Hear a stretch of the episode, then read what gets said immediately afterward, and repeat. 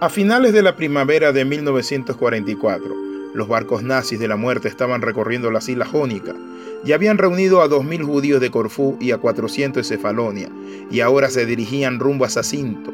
La misión de las brigadas de la SS era reunir a toda la comunidad judía de la región y enviarla hacia el puerto de Patras, desde donde serían transferidos en tren hasta Auschwitz.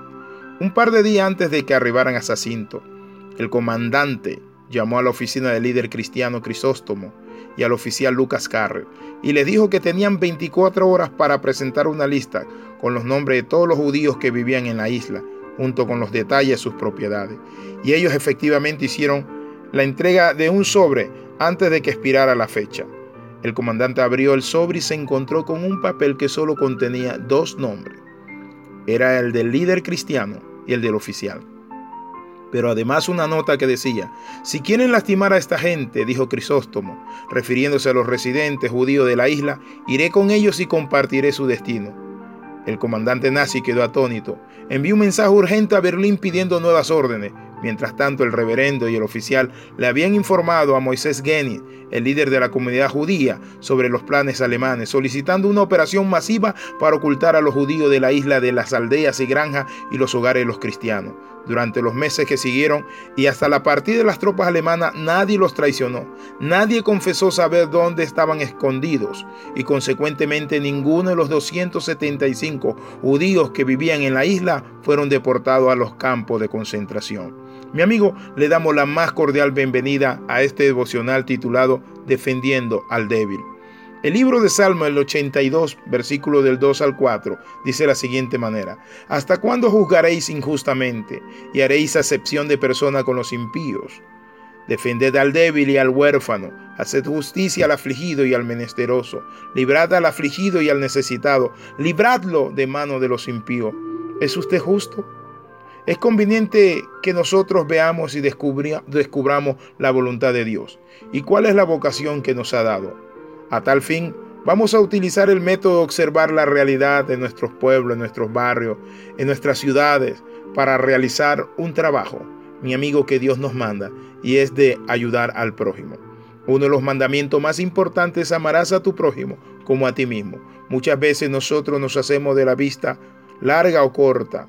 A partir de allí, mi amigo, es donde ocurren las más grandes injusticias. Pero ¿qué dice la Biblia acerca de defender al débil, al necesitado y al afligido. La Biblia nos dice a nosotros en el Antiguo Testamento, y podríamos verlo, observamos varios momentos clave en la vida de ellos y cómo de una manera u otra los profetas de Dios y aún el pueblo de Israel estuvo en una situación de dolor, de miseria.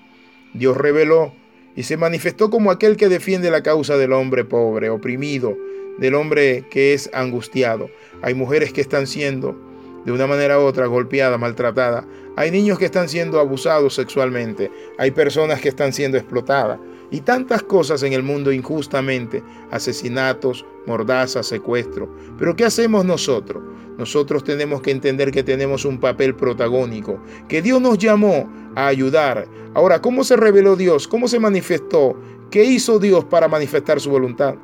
Dios habló a su pueblo de muchas maneras, pero una de las formas que hablaba era la forma directa, desnuda, fonéticamente audible y objetivamente medible. Dios siempre habló a través de los acontecimientos, de la naturaleza, pero también habló de una manera especial en los problemas, en las causas de los hombres, en las necesidades, en la miseria. Dios le habló a Moisés cuando su pueblo estaba en esclavitud. ¿Cómo se reveló Dios a su pueblo? Los descendientes de los patriarcas que habían emigrado a Egipto, quienes comprendían el futuro y que eran pueblo de Dios, pero que habían quedado en esclavitud. Entonces Dios le habla a Moisés y le dice a Moisés que tiene una labor. Y la labor de Moisés era llevar la luz a ese pueblo, sacar a ese pueblo, redimir a ese pueblo juntamente con el poder de Dios para que saliera de la esclavitud. Ahora, también la Biblia nos muestra el trabajo de los profetas. Otro momento clave para remediar, mis amigos, el abuso de tanta gente que vive de una manera tan pobre, tan miserable y bajo tantas injusticias. Es importante que nosotros nos pongamos en el lugar de ellos. La Biblia habla de la parábola del buen samaritano y dice la Biblia que el buen samaritano iba por un camino iba a hacer su propia labor, misión, negocio, su empresa, no sabemos.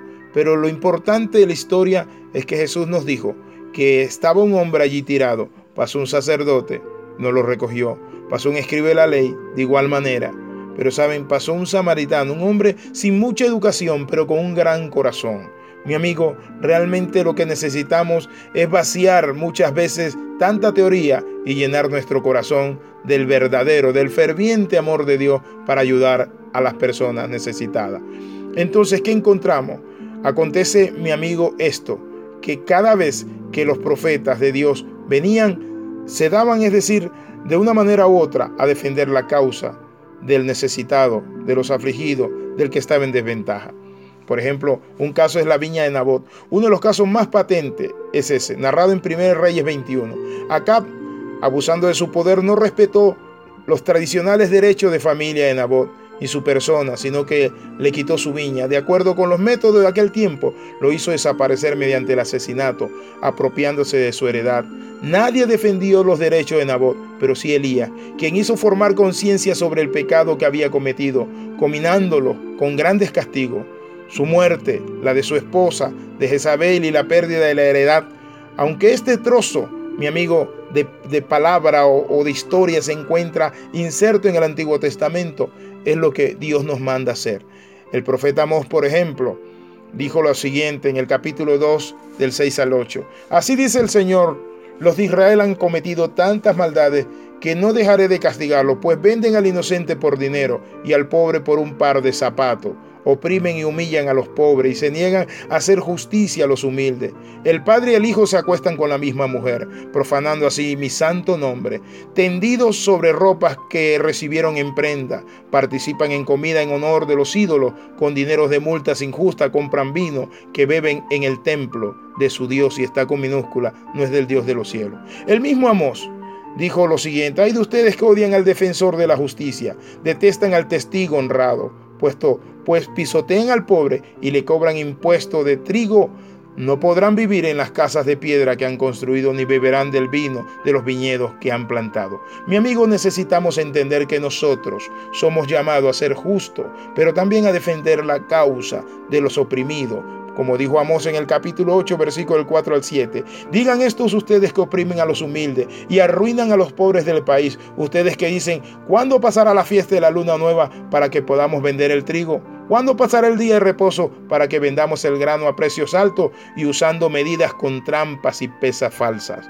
Quiero invitarle a orar. Padre, en el nombre de Jesús oramos por todos los oprimidos del mundo, por mujeres que han sido apresadas y obligadas a la prostitución, por niños que están Padre Santo, en minas de carbón, o niños que están picando piedra o haciendo cuetillos y están arriesgando su vida por tantas personas oprimidas. Te pedimos que nos dé la oportunidad de compartir nuestro pan con el hambriento. Padre Santo, de compartir nuestra ropa, de compartir tiempo y ayudar a las personas para que sean grandes Padre de la gloria en tu reino. En el nombre de Jesús oramos. Amén y amén. Escriba alexiramos.p.yahoo.com. Bendiciones de lo alto.